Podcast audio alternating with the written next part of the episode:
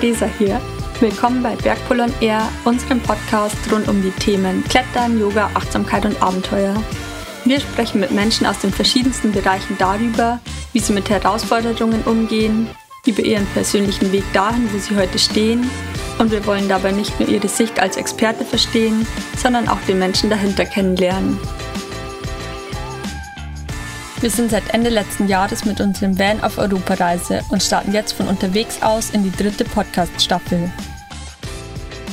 In dieser Folge habe ich Martin Bissert von Kapitän Olsen zu Gast. Jascha und ich haben Martin beim Klettern auf Mallorca kennengelernt. Und am Fels findet man Martin ziemlich oft, an mindestens drei Tagen in der Woche. Viel von seiner restlichen Zeit widmet er seinem Naturkosmetikunternehmen Kapitän Olsen. Das hat er 2016 zusammen mit Lars Olsen gegründet. Angefangen hat dabei alles mit selbst hergestellten Bartpflegeprodukten. Inzwischen verkaufen die beiden aber auch Flossenfett, eine feste Handcreme für geschundene Kletterhände. Wie es dazu kam und was das alles mit einem kletternden Walross zu tun hat, erklärt Martin im Podcast. Außerdem sprechen wir darüber, woher seine Leidenschaft fürs Klettern kommt, warum er sowohl seinen Beruf als Ingenieur als auch das 9-to-5-Leben hinter sich gelassen hat und wie ihn das Leben im Bus und auf Reisen verändert.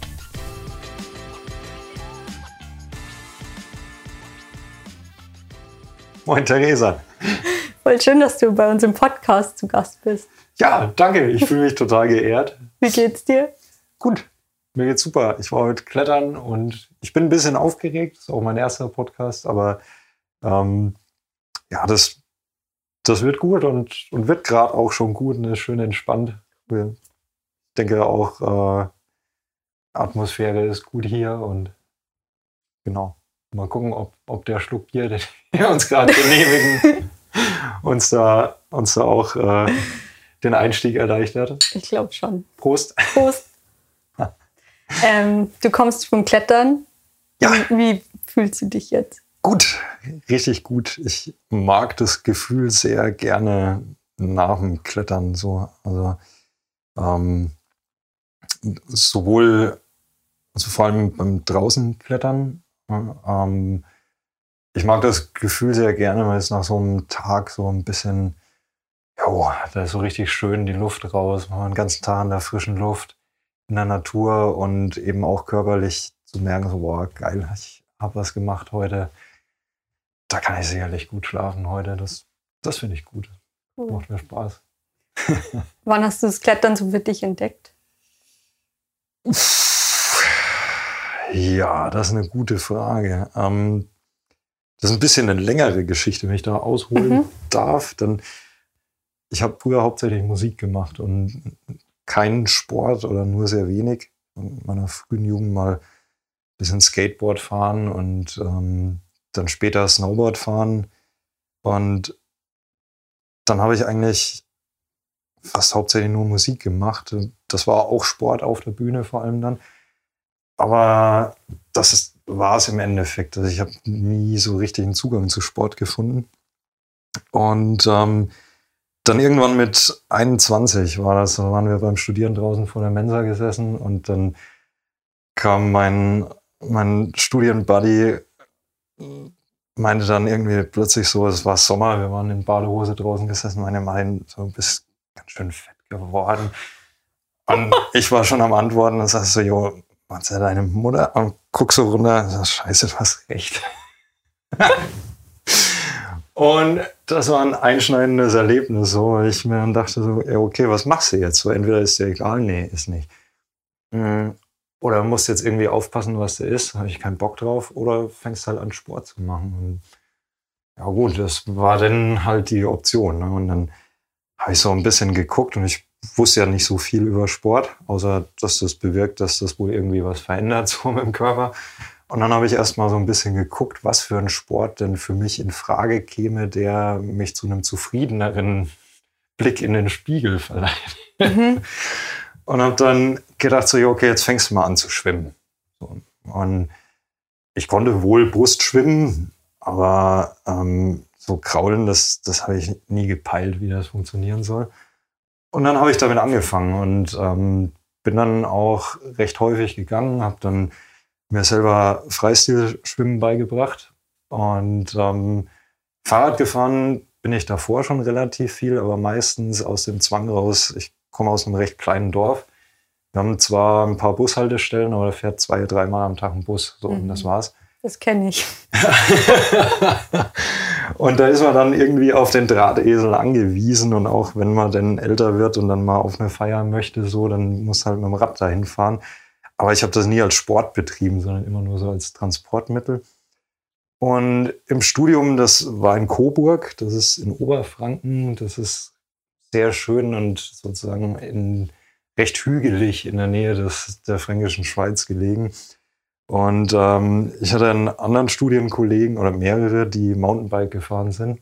Und die haben mich dann auch mal mitgenommen. Und dann kam ich auf die Idee, ja, eigentlich fehlt mir ja nur noch Laufen gehen jetzt. Das mag ich zwar gar nicht, aber dann könnte ich ja mal einen Triathlon machen. Und ich bin nicht so gut da drin, Sachen nur so ein bisschen oder ausbalanciert zu machen. So, und dann ist das halt gegipfelt irgendwie in äh, sechs Tage Koppeltraining. Und ähm, dann hatte ich mich dann auch mal noch angemeldet in so einem ganz kleinen Fitnessstudio. Die hatten irgendwie sich ausgedacht, dass es für unsere winzige Hochschule äh, einen Rabatt gibt für die Studenten, dass da mal Leute reinkommen in die Bude. Und da habe ich dann sozusagen noch Schnellkraft trainiert, weil ich mir eingebildet habe, dass ich dann vielleicht schneller ins Ziel kommen könnte beim mhm. Triathlon. Und während ich da so voll in meinem Trainingswahn drin war, meinten dann Studienkollegen so, komm, wir nehmen dich jetzt mal mit zum Klettern. Und ich wollte erst gar nicht. Ich war dann irgendwie so verbohrt und in meinem, in meinem Film da drin, dass ich, dass ich da drin bleiben wollte und gar nichts anderes ausprobieren wollte. Und ähm, dann bin ich tatsächlich mal mit. Und das war so cool. Das war so geil. Ich meine, das war in der Halle so habe ich angefangen und ähm, ja, das, das war einfach total cool. Und ab dann war irgendwie Klettern mit auf dem Programm und mhm. hat mich seitdem auch nicht mehr so richtig losgelassen. Ne? Also Aber was war das so, das, also was hat dich da so gepackt? Was hat mich gepackt? Das ist, das ist echt lange her, aber ich glaube, dass das war so dieses Gefühl, so, ja, ich, ich bewege mich jetzt an, an einer Wand und in einer Zone, so, das hätte ich nie gedacht, dass ich sowas mal mache. So, das war für mich immer Klettern, das waren so die, die Abenteurer, die Verrückten. Das kommt dann auch später nochmal, wenn es dann ans Draußenklettern geht. Das war nochmal viel, viel weiter weg. Und ähm, ja, das, das war einfach geil, so plötzlich Sachen machen zu können, die, die man sich nie vorgestellt oder zugetraut hätte. Und auch das Thema Verantwortung dabei, das Sichern. Mhm. Und dort eben auch, dass das dazugehört sozusagen und auch das zu lernen, dass, dass das Teil davon ist und dass man plötzlich sozusagen das Leben von einem anderen Menschen in der Hand hält und dafür verantwortlich ist. Und das, das war cool. Und dann letztendlich kam dann später auch so diese ganze Technik und was dahinter steht und Kraft und was kann wie viel. Ähm, das war im letzten Viertel, glaube ich, so von meinem Ingenieursstudium, wo das kam. Und dann, das war natürlich schon auch spannend. Was macht da was und welcher Karabiner und was hält das Seil aus und so. Das, das ist schon faszinierend, finde ich. Mhm. Ja. Und was ist das, was dich heute so am Klettern begeistert? Ähm, ja, das ist, ist ein bisschen schwer zu sagen, weil tatsächlich, ich mache das vor allem in den letzten Jahren so regelmäßig, dass das hätte ich mir früher so nicht vorstellen können, dass ich das mal sage so, aber das ist mittlerweile Teil meines, meines Alltags geworden so. Ne? Also es ist für mich das, das Normalste der Welt einfach, ja, ich verabrede mich oder auch nicht oder fahre einfach so hin und gehe rauf an Fels und und gehe klettern. So, das ist, ist eher normal, als dass das jetzt noch so ein, so ein Kick oder eine Begeisterung oder sowas ist.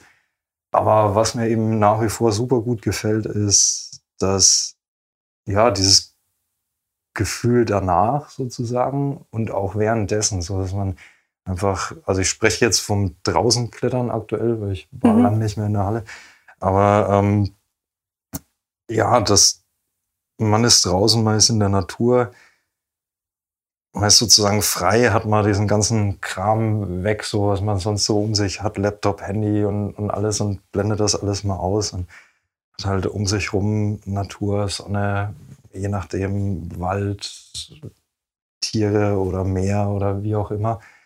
Und, und das ist, ist einfach total geil. Plus die Bewegung einfach an der Wand. Ne? Und auch dieses, ja, einfach persönlich zu wachsen daran, ob das jetzt, sag ich mal, auf welcher Ebene das auch immer ist. Ne? Aber ob das körperlich ist oder, oder mental oder man man bouldert irgendwelche Stellen aus und plötzlich klappt der Zug so, der, der ging noch nie so und dann ist man eine Weile nicht mehr da oder in einem anderen Gebiet und dann kommt man zurück. Das ist das Schöne an den draußen Kletterrouten, die schraubt keiner ab. Das, heißt, das, das, heißt, man hat nicht so zum einen den Drang, das jetzt schnell zu machen, wobei in den meisten Fällen kenne ich das so bei fast allen Kletterern und so ist das auch bei mir, wenn ich dann wieder eine Hallenzeit habe, dann das ist auch eine schöne Ausrede, dann zu sagen, ach schade, jetzt ist ja das Projekt weg, jetzt kann ich ja gar nicht mehr da rein und muss diesen Schlüsselzug gar nicht mehr machen, einen Meter über dem Haken.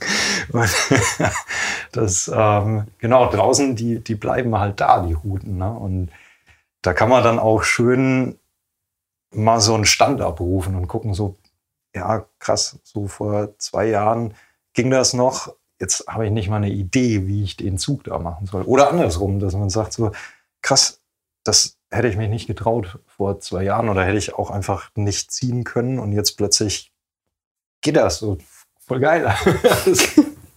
genau. Ja. Hm, du verbindest ja Klettern auch oft mit Reisen. Also das ist ja was, was für dich auch zusammengehört, oder?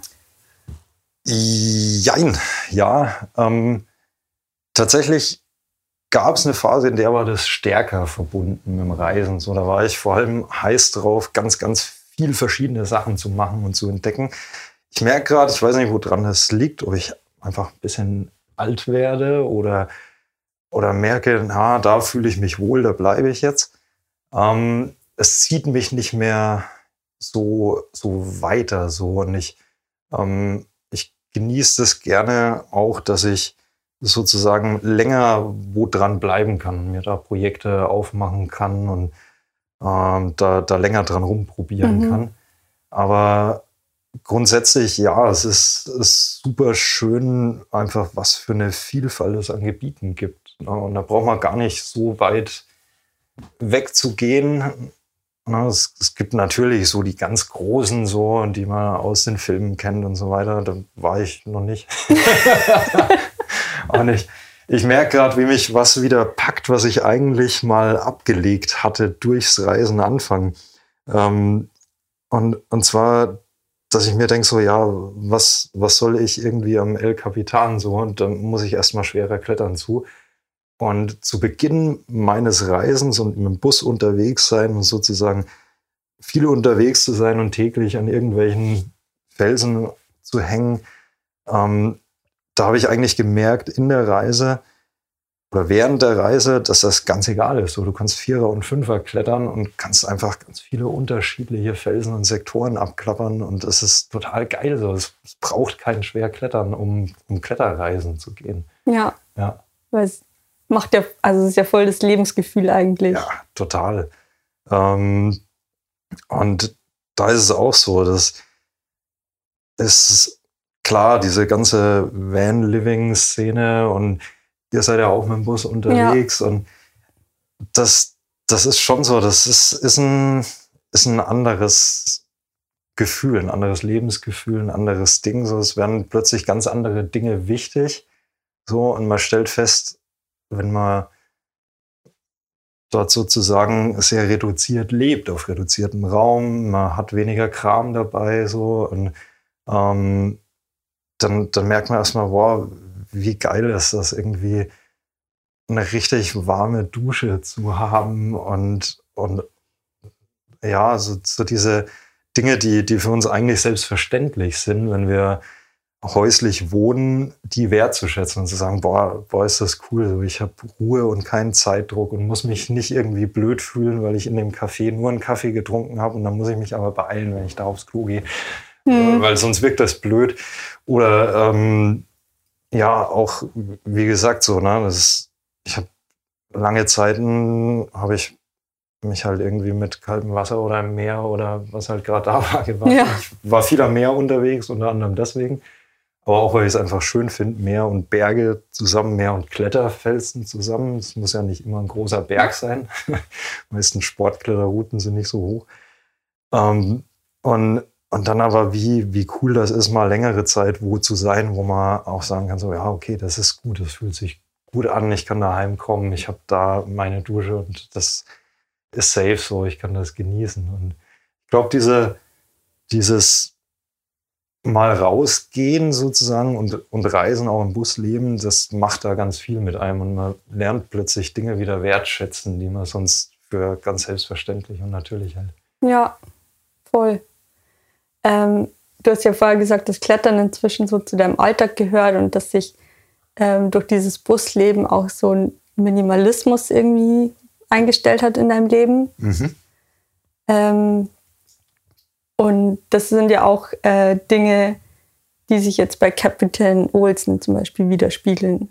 Ja, total. Also grundsätzlich ist es so, dass ich finde, also mir persönlich geht so, dass ich mich da so ein Stückchen frei gemacht habe, sozusagen von Sachen, die ich, die ich hatte oder die ich dachte, die ich brauche und so. Und wenn man dann plötzlich irgendwie auf, ja, wie viel sind das? Vielleicht sechseinhalb Quadratmetern wohnt und merkt so, naja, wo packe ich das denn jetzt hin? Nee, da steht es doch wieder im Weg so. Dann reduziert man automatisch. Ich merke aber auch, zum Beispiel, es gibt so ein paar Sachen, die sind für mich einfach wichtig dafür, dass ich mich mhm. wohlfühle. Auf die möchte ich auch nicht verzichten. Das ist so zum Beispiel Rucksackreisen, das wäre gar nichts für mich. So, das zieht mich gar nicht an. Ich kann das verstehen, so, aber es ist halt nicht meins. Und das ist schon auch mit diesem ganzen Kletterkram so. Ich habe gern meine Gier dabei. So, ich habe gern meinen Kram und das ist was, was ich brauche. Und so, das spiegelt sich tatsächlich auch bei uns so wieder bei Kapitän Olsen. Ähm, man, man braucht nicht viele Dinge, finde ich, so, aber die Dinge, die man hat, die wenigen, die sollten dann durchaus qualitativ hochwertig und gut sein. Und die brauchen aber nicht irgendeinen Firlefanz außenrum. Ne? Das ist so wie, jo, ihr, ihr hebt euch vermutlich auch nicht im Bus die Verpackung um euren Campingkocher rum auf, ne? weil braucht es nicht so. Gut, wo fliegt das Ding hin? Es fliegt dann in die Tonne und im Endeffekt wird das von vornherein sozusagen für die Tonne produziert. Und das ist was, was uns einfach von Anfang an super wichtig war und wir gesagt haben so, nee, ähm, wollen wir nicht. Es gibt keine Umverpackung, es gibt keinen, keinen Kram außenrum und nochmal in Plastik eingeschweißt und sonst irgendwas. Weil, ja, das schaut nett aus, aber es fliegt letztendlich weg. Ne? Kam das denn zustande, dass ihr das Unternehmen gegründet habt und plötzlich Bartpflege und Handpflege für Kletterer verkauft? Ähm, es war ein bisschen ein, ein, längerer Schritt sozusagen. Und zwar, ich, ich trage schon relativ lange Bart. Ähm, schon zu Zeiten, als das alle noch ziemlich assi fanden. So, da warst du halt irgendwie so der, der bärtige Penner halt irgendwie, der, der da so eine Matte im Gesicht hat.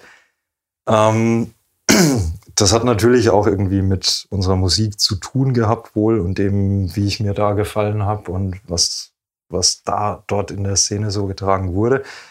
Das hat mir aber auch einfach schon immer gefallen. So, ich fand das gut. Und irgendwann wurde das dann hip. Hm. Dann wollten plötz plötzlich alle Vollbart haben so, und fanden das total geil. Und dann war ich irgendwie so über Nacht plötzlich an einer Stelle, an der mich Leute angeguckt haben und gesagt haben so, boah, krass, wie geht denn das und wie lange muss man denen wachsen lassen und so. das war total witzig. Und ähm, der Lars hat zu der Zeit dann auch angefangen, ähm, Vollbart zu tragen und sich den wachsen zu lassen. Und hat sich dann da durchprobiert und alles, was so gibt und so weiter. Und hat dann aber festgestellt, naja, irgendwie taucht eben das alles nicht, was, was da so gibt auf dem Markt. Das ist ähm, das meiste super industriell gefertigt und, und eben umverpackt und sonst irgendwie und auch vom Duft her und von der Wirkung her nicht das, was er gerne hätte. Und zudem packt man sich die Bartpflege ja wirklich ins Gesicht. Ja? Also mhm. wenn man jetzt zum Beispiel irgendwie so ein, so ein Schnauzerwachs oder auch ein Bartöl oder so, das im Endeffekt, du, du hast das dort, wo du auch isst, ja? oder ja. wo man jemanden küsst oder wie auch immer. So das, und da möchte man eigentlich keine Chemie haben. Ne? Und ähm, dann, ja, habe ich, ich glaube, es war mein 30er, nee, muss länger her sein. Ich, ich habe einen Geburtstag gefeiert so und dann kam der Lars und hat mir tatsächlich sein erstes fertiges Prototypen-Bartpflegeset geschenkt. Zum Geburtstag. Zum Geburtstag, ja, genau. Das war voll geil. Das war auch total süß, weil er hat ähm, unser Walross-Logo, das war da drauf und ist seitdem unser Logo. Das Einzige, was passiert ist sozusagen, ist das von der Bleistiftzeichnung, die er gemacht hat und mit Kleber ganz behutsam draufgeklebt hat auf das Bartölfläschchen und auf die Dosen. Ähm,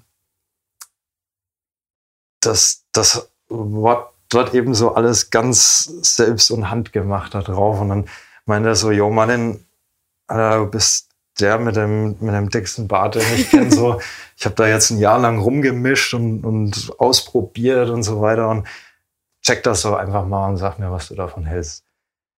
Und ich habe das dann erst am nächsten Tag aufgemacht im Auto. Ich saß auf dem Rücksitz und wir sind zur nächsten Geburtstagfeier von einem guten Freund gefahren. Und ich habe da das Badöl aufgemacht und schon beim Aufmachen war es so, da haben sich die anderen umgedreht und gesagt, boah, was ist das denn? so, und das war so gut einfach und so geil, dass ich dann Lars irgendwann gesagt habe, so, du, pass mal auf, du, das ist zu gut, so, um das nur für dich selber zu machen und bei dir daheim rumzumischen und dann, dann an Freunde zu verschenken. So, das, das muss allen zugänglich sein. Das ist viel zu schade drum. Und ähm, mach das, mach da doch was draus.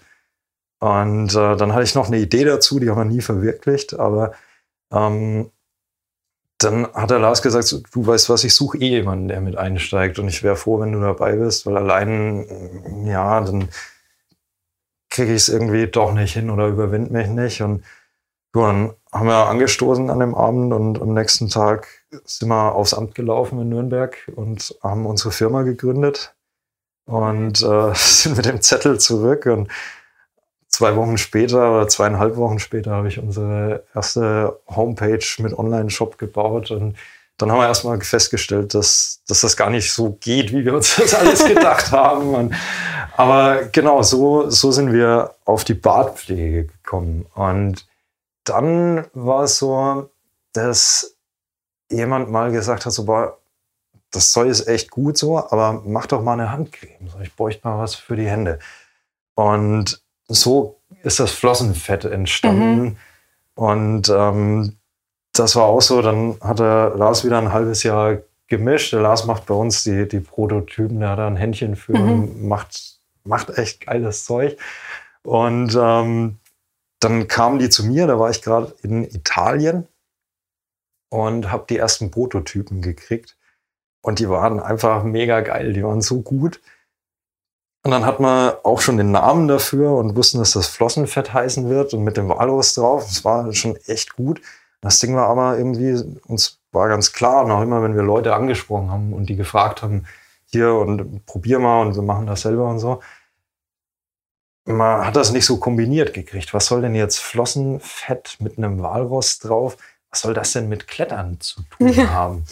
Und ähm, meine Freundin zu der Zeit hat eine super Idee gehabt einfach und hat gesagt so, jo Leute, dann müsst ihr das Walross halt einfach klettern lassen. Und dann habe ich Freund Erbse angerufen und habe gesagt, du Erbse, pass mal auf. Ähm, wir, wir haben da unsere Handcreme, das Flossenfett mit dem Walross und ähm, wäre es nicht irgendwie möglich, dass du in deinem Klettercomic-Stil unser Walross klettern lässt und wir vielleicht T-Shirts machen und ja, das war, war dann so der, der Kick-off sozusagen zu dem kletternden, traversierenden Walross, das jetzt auch auf meinem Bus ist und in, in doch mittlerweile recht vielen Hallen an der Wand hängt. Und auf deinem Bein als Tattoo. auch, auch, auf meinem Bein, genau. Da sind sogar noch mehr Motive als die, die wir sonst veröffentlicht haben. Die kommen dann erst noch. Und ja, die, das gehört mal irgendwann noch fertig gemacht. So, dann muss ich noch mal irgendwann Zeit finden, wenn ich die habe und Erbse die auch hat. Wir haben schon drüber gesprochen, dass er mir mal die Verbindungslinien vom ah, Fels okay. dann freihand da drauf zeichnet und ich damit dann zum Tätowierer fahre, der die dann in der Haut verewigt.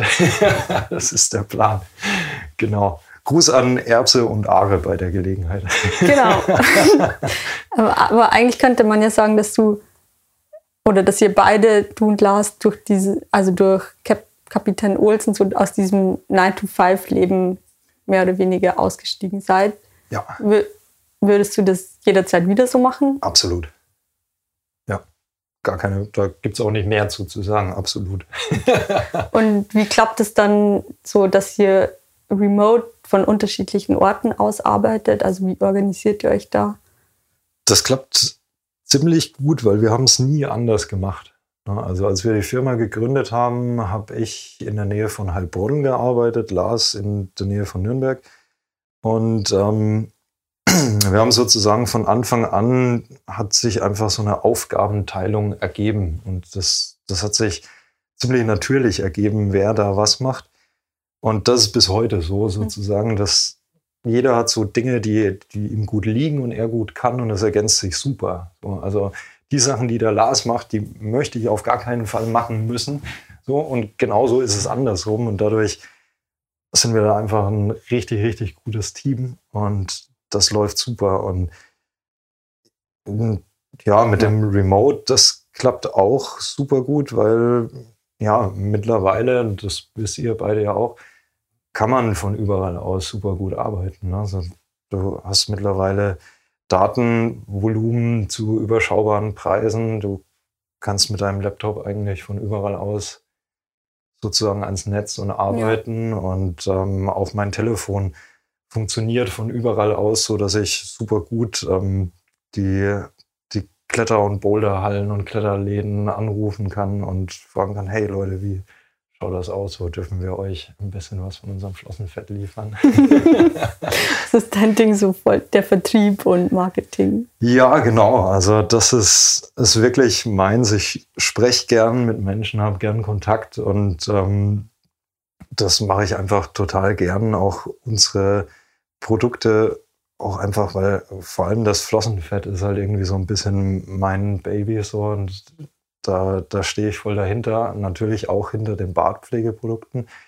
Aber durch diese, ja, durch diese krasse Verbindung zum Klettern in Kombi mit Naturkosmetik und, und nachhaltigem Packaging ähm, ist das eben genau meins. Und ich verkaufe da nicht irgendwelche Schrauben oder sowas, ne, sondern das ist halt wirklich, wir stehen da beide voll hinter den Produkten und das mache ich auch einfach gern den Leuten zu erklären und zu sagen, guck mal, das, das ist eine echte Alternative zu allem anderen. Ja.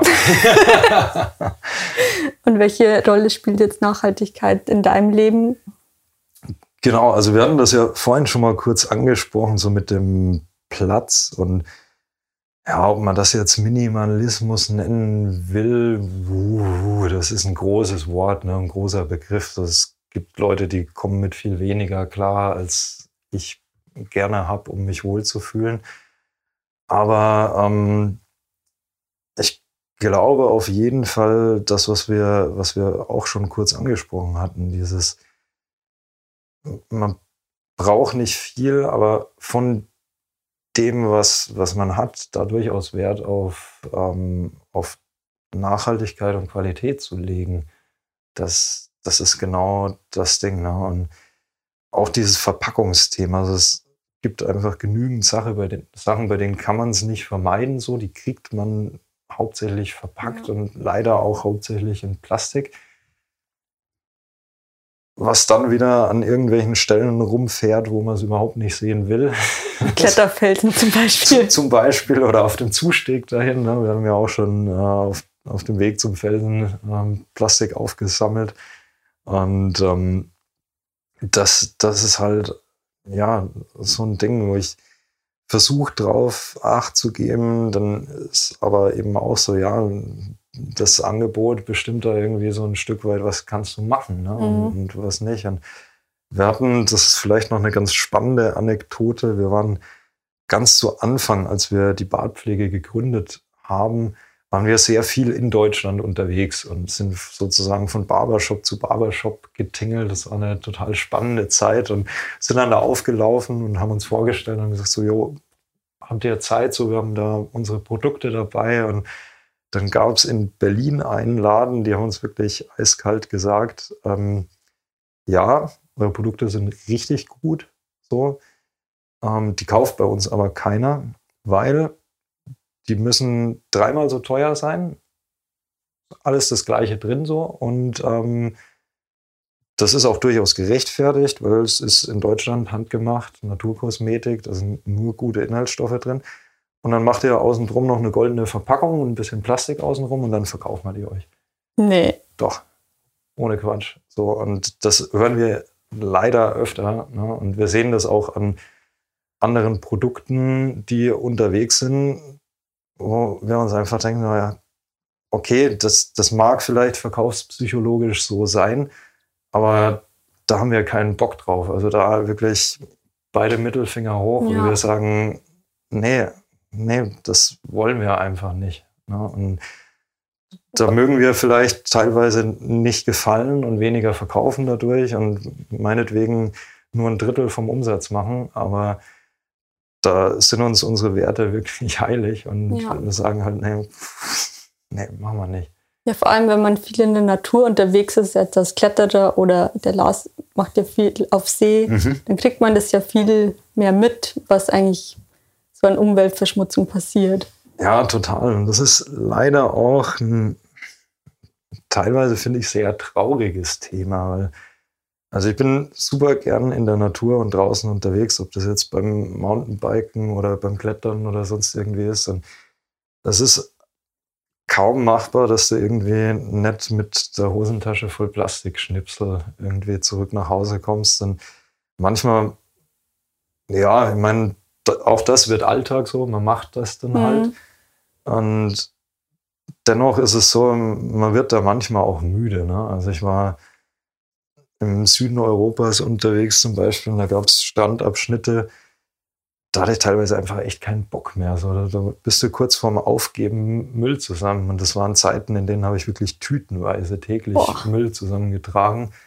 Und dann kriegst du irgendwie mit so, boah, das fliegt halt einfach alles. Und wenn der Mülleimer daneben steht, direkt daneben auf dem Boden. Und so, du kannst gar nicht so viel aufsammeln, wie während der Zeit schon wieder am Boden liegt. Das geht überhaupt gar nicht. Und dann denkst du schon mal, boah, krass, wo, wofür mache ich das hier mhm. eigentlich? So, und das ist eben was, wo, wo wir einen Weg gefunden haben, bei dem ich für mich sagen kann, ja, durch die Art der Produkte und durch unsere, unsere Werte, die wir da haben, vermeiden wir das von vornherein, weil das gibt es bei uns halt einfach überhaupt nicht. Es, es, gibt keine Umverpackung, die danach am Fels rumliegt. Ja. Und ähm, dann, klar, den restlichen Schmarrn, den sammelt man dann halt leider auf. ja. Aber irgendjemand muss ja anfangen. Ja. Wenn ja. ein kleiner Stein gerollt wird, dann rollt vielleicht der nächste. Und genau, das, das hoffen wir sozusagen und das ist auch erklärtes Ziel sozusagen, dass wir wirklich ja dann auch ein Bewusstsein für schaffen und halt die Leute auch merken so, ja, okay, nee, das ist wirklich es gibt ja einen Nachfüller dafür und man kann es weiterverwenden und oder die Hülle kompostieren oder auch zu sagen, so ja, ja, okay, das, das Holz ist FSC-verifiziert, da wird sich darum gekümmert, dass das eben nicht irgendwo raubgerodet wird und einfach verschafft und danach fliegt es in die Tonne und da wird verbrannt oder so, sondern ja, da halt wirklich ein bisschen zu schauen und auch dass die Zusammenarbeit mit regionalen Firmen dort eben anzugehen und zu sagen, klar, wir könnten jetzt unsere Bowlerbürsten auch irgendwo aus China bestellen. Geht sicherlich, dann haben wir einen Reingewinn von wahrscheinlich, was weiß ich, der, ja, Zahlen bringen da jetzt nicht so viel, aber ich sage mal so, die Marge wäre da um einiges höher. Ja. So, und dafür macht aber dann halt auch die letzte Bürstenmanufaktur in Deutschland zu. Und das ist halt, ja, da ein Bewusstsein für zu schaffen und zu sagen, so, jo, lege ich Wert drauf, ich kaufe mir eh nur eine Bowlerbürste und die benutze ich dann drei Jahre oder eins, wenn ich viel hart am Leisten projektiert am Granit bin oder so. Dann kann ich da auch einmal zwei Bier weniger trinken irgendwo und kaufe mir dann halt die, die bei uns in der Nähe hergestellt wird und wo auch wirklich vielleicht drauf geschaut wird, dass da nicht unser Planet vor die Hunde geht dafür. Ja. Genau. Und was wünschst du dir da für die Zukunft in der Hinsicht? Ja, einfach mehr, mehr Bewusstsein und mehr Aufmerksamkeit dafür, was das einfach. Ich würde mir wünschen, dass ich an Kletterfels komme und ich denke so, boah, geil. Krass. Da war ich jetzt seit einer Woche nicht da und trotzdem liegt da kein Plastikschnipsel und keine Verpackung oder irgendein Befestigungsmaterial vom Sicherungsgerät von der Verpackung da noch rum. Und es ist halt leider auch wirklich so, dass es mm, die, die hochgelobte Kletterszene die sich so um den Naturschutz kümmert. Ähm, es ist nicht so, dass, dass die da befreit von sind, sondern man findet halt leider sehr viel Verpackung und Kram, der ganz, ganz eindeutig nicht von der jugendlichen Truppe, die da nachts zum Saufen hingeht, ist, sondern das ist eindeutig Kletterverpackung. Also Appell an alle ja, Kletterfelsen aufstellen. Ja, oder noch besser als aufräumen wäre, dass es gar nicht nötig wäre, so weißt, nimmt einfach euren Scheiß mit oder gar nicht erst mit an den Fels. So, lasst die Verpackung dort, wo ihr es einkauft oder daheim in dem richtigen Recyclingbehälter, dass das halt wieder zurückgeführt wird. Oder noch besser, achtet einfach darauf, dass, wenn es geht, kauft es euch ohne, ohne Verpackung ein. Oder mit wenig oder ja, schaut da ein bisschen drauf. Martin, ich habe jetzt eigentlich nur noch eine letzte Frage. Ja. Und zwar ähm, hat sich dein Blick durchs Klettern, dein Blick auf die Welt durchs Klettern verändert? Ja, absolut. Und aber da können wir einen schönen Rahmen schlagen zum, zum Einstieg mit dem Klettern und verbunden mit Reisen. Ähm, es, es war viel das Reisen als Kletterer, die wirklich hat sie wirklich was getan. Ne? Also ich ähm, komme aus Franken und wir haben so ein bisschen den Ruf in Franken, dass wir so ein bisschen ein grantiges Volk sind oder nicht ganz so offen. Und ähm, ich war für längere Zeit auf Sizilien unterwegs mit meinem Bus und dort gab es mehrere Situationen mit ähm, den Locals da, die zum Teil auch gar nichts mit dem Klettern zu tun hatten. Und deswegen äh, wollte ich da die Brücke zum Reisen schlagen, die einfach mich total offen aufgenommen haben und total interessiert waren an dem, was ich mache und was das ist und wie das geht und einfach auch gesagt haben, so du weißt was, wir zeigen dir unsere Stadt und wir nehmen dich mal mit und laden dich da auf einen Kaffee ein und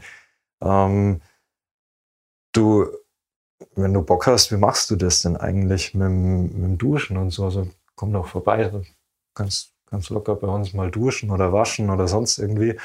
Und das ist wirklich was, da habe ich mir gedacht, so, boah, krass, das wird bei uns daheim einfach nie passieren. Also wenn da einer ankommen wird mit dem Bus, dann wird wahrscheinlich eher die Polizei gerufen. was macht denn der Hippie da? Der darf da doch gar nicht stehen. Und ähm, das ist wirklich was, wo ich mir gedacht habe, krass, da dieses Erlebnis, das habe ich mir tatsächlich auch auf, auf einem anderen Haxen verewigt. und ähm, das ist sowas, wo ich mir denke, krass, das, ja, und man, man verfällt dann auch gerne oft wieder in alte Muster, vor allem auch wenn man dann wieder in gewohnte Umgebung zurückkommt und sich dort dann daran zu erinnern und zu sagen, so, ja, nee, Moment mal, war das krass, was ich da erlebt habe. Und ich mache das jetzt anders. Ja. Und das ist, ist einfach was super Schönes, was das mir gegeben hat. Und auch eben diese Dankbarkeit dafür, für Dinge, die sonst selbstverständlich erscheinen. Und ja, sicherlich auch das Klettern. Ähm, man kommt in Situationen, die hat man so im Leben nicht in der Form. Ich weiß nicht, ob wir schon mal über, über unseren sehr, sehr langen Nachmittag in der Wand von Gaeta unterhalten haben. das ist, glaube ich, eine andere Geschichte. das ist eine andere Geschichte, das sprengt jetzt auch den Rahmen. Aber wir waren da 14 Stunden in der Wand festgesteckt, Boah. in der man nicht schwimmend rauskam. Es war eine Steilküste direkt am Meer. Man kam auch nicht laufend raus. Man hat dort keinen Empfang gehabt und es ging nur kletternd wieder raus. Und das war, man man kommt dort definitiv an seine Grenzen. So, und das beim Klettern allgemein, das muss gar nicht so, so krass sein. Es geht hundertprozentig viel extremer als das, was wir da erlebt haben. Und man hat es beim Klettern immer wieder, dass man an Situationen kommt, wo man dann sagen muss, so, jo, okay, calm down, tief atmen. Jetzt überleg erstmal, wie löst du die Situation und wie kommst du da am besten wieder raus? Und das haben wir damals gut gemeistert, das haben wir schon öfter oder das kommt immer wieder mal vor. Und das ist wirklich was, was man, finde ich, mitnimmt aus dem Klettern, wenn irgendwas gerade krass ist und irgendwas gerade aus dem Ruder läuft, zu sagen so, okay, nee, stopp, bevor jetzt irgendwas in Panik und hektisch und irgendwie überreißt und dort was Blödes mache, es, es bringt mir nichts. So, es wird nicht besser dadurch, sondern cool down, überlegen, durchatmen und dann die richtige Entscheidung treffen und durchziehen. Ja, voll. Ja. okay. Dann treffen wir jetzt auch die richtige Entscheidung. Ja. Und gehen essen, oder? So machen wir das. Lass mal was kochen und ähm, ich glaube, wir dürfen ein bisschen Bier nachschenken. Jo.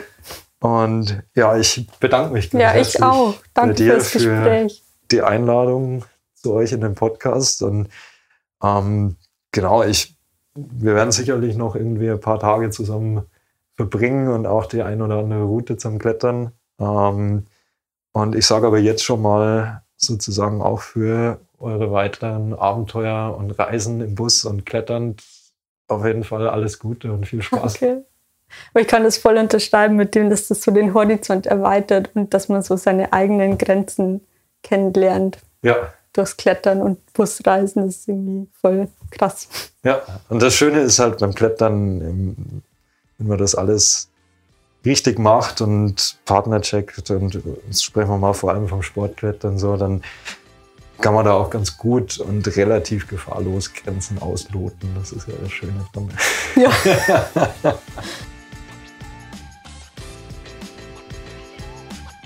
Das war also die erste Podcast-Folge von Unterwegs aus. Vielen Dank fürs Zuhören. Wenn sie dir gefallen hat, freuen wir uns, wenn du unseren Podcast abonnierst und die Folge mit deinen Freunden teilst. Wir wollen uns an dieser Stelle ganz herzlich bei Philipp Kantor für die Tongestaltung bedanken. Alle Infos zu Martin und Kapitän Olsen findest du in den Show Notes. Mach's gut und bis zum nächsten Mal.